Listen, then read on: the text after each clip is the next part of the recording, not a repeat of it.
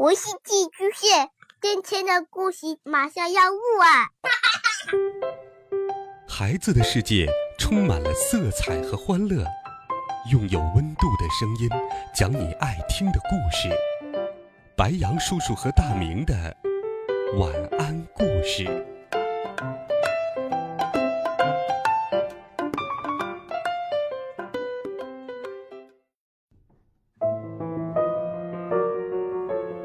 小朋友们、同学们，大家好，欢迎收听白杨叔叔讲故事。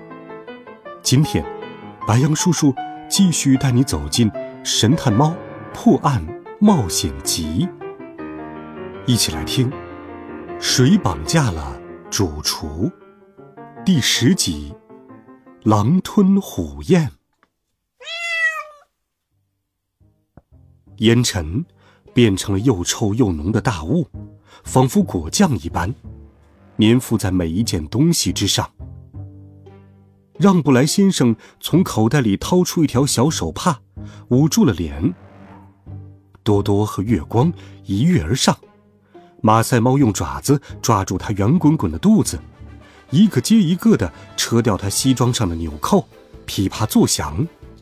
而月光呢，直接跳到了他的头上，用指甲。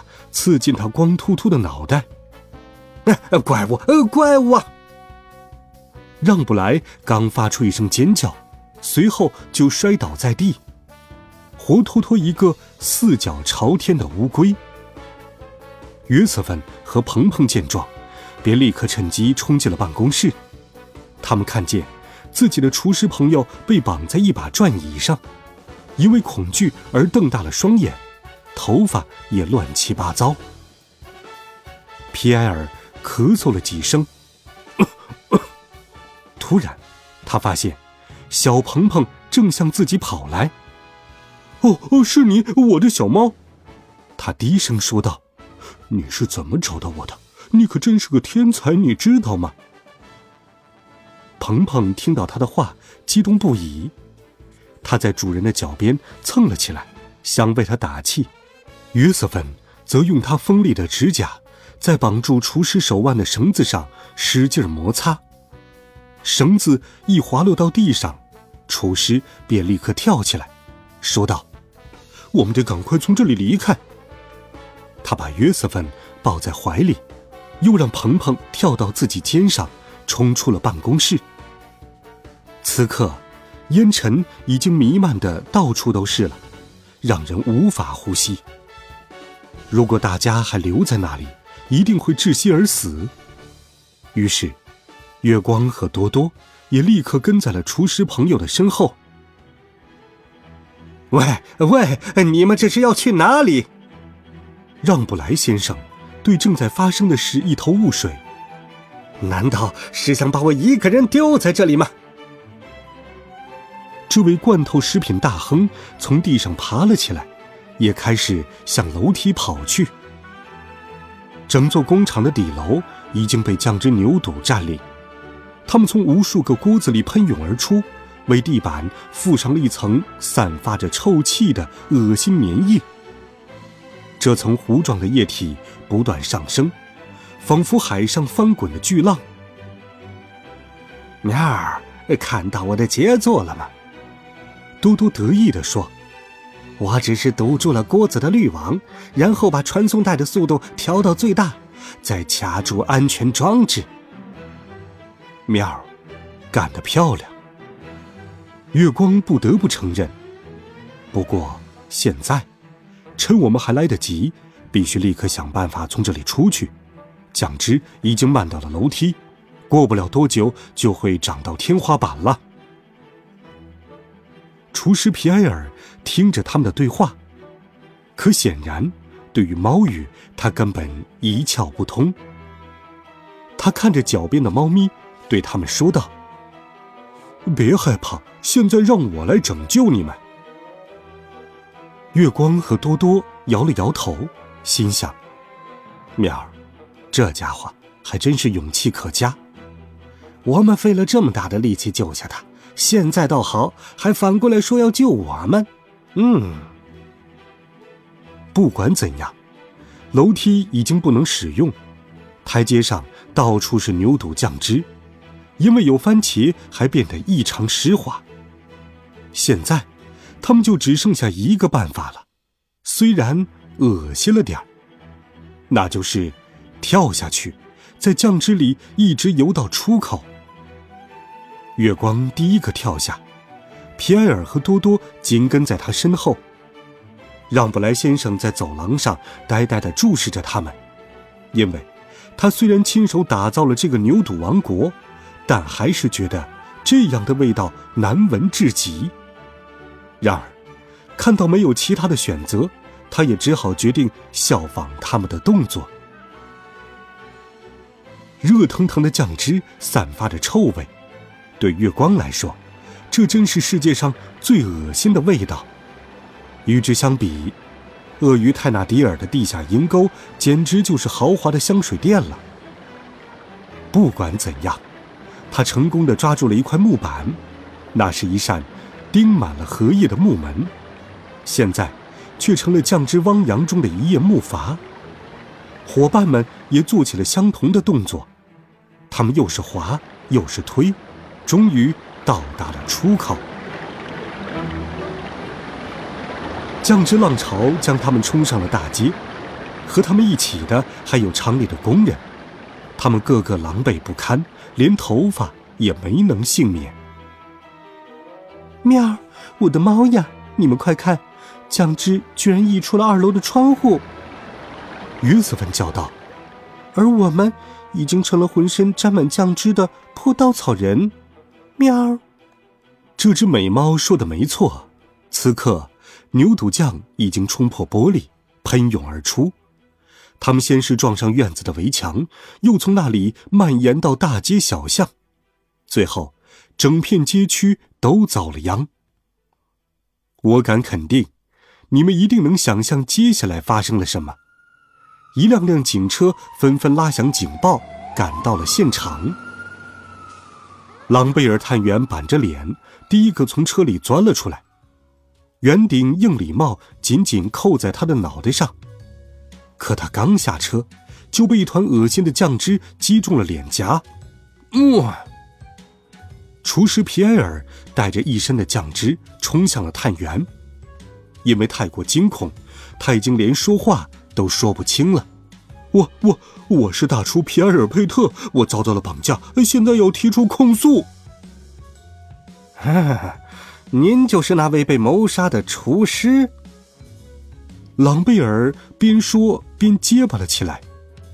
哦，我我我不是这个意思。瞧您现在好端端的出现在我面前，您您刚才说什么来着？有人绑架了您？哦，是的，我早就这么说了。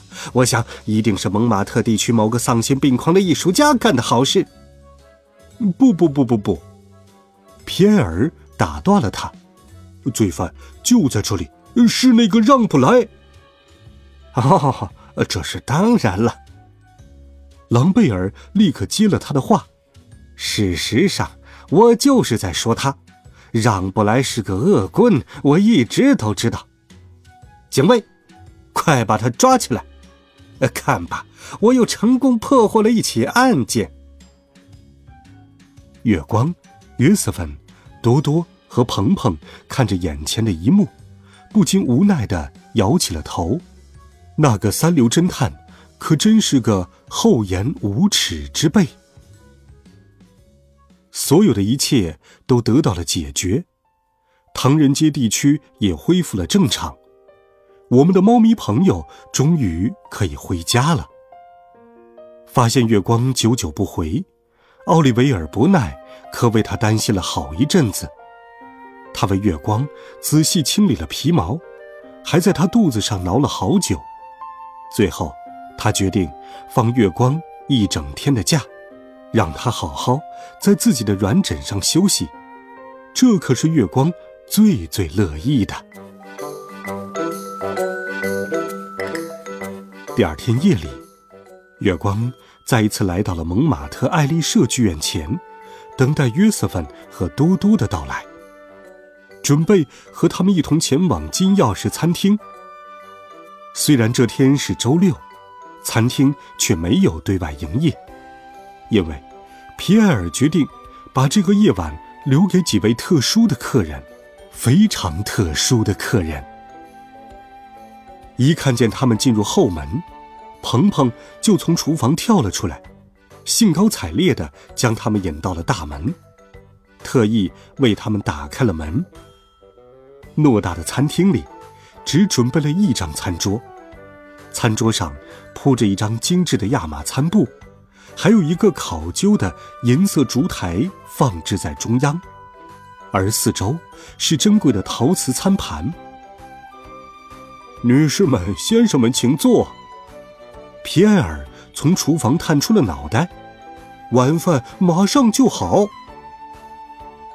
月光，约瑟芬，多多和鹏鹏在桌边坐了下来，他们纷纷舔起了各自的胡须，仿佛已经在提前享受一场美味的盛宴。多多突然大笑了起来。他指了指挂在墙上的一张简报，上面写着：“恶臭来袭，牛肚酱汁淹没街区。”哈哈，这件事真是太好笑了，马赛猫评论道。没错，月光也在一旁应和。这可是一场真正的冒险，而且最后是在那个讨厌的朗贝尔面前收场，真是再好不过了。皮埃尔从厨房里走了出来，他穿着白衬衫，顶着厨师帽，看上去比以往更加帅气。只见他手里举着一个银色的托盘，上头是四碗浓汤，它们散发出迷人的香气，让四只猫不禁再次舔起了胡须。米尔，重新找回一个朋友的感觉真是太美妙了。你们说呢？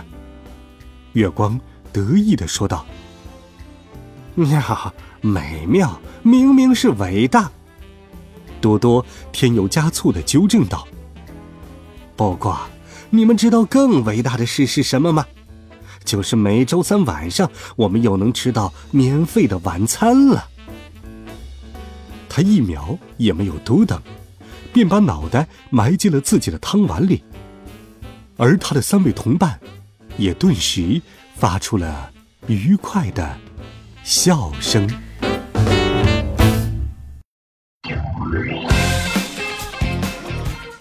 好了，孩子们，《神探猫破案冒险集》这一册，谁绑架了主厨？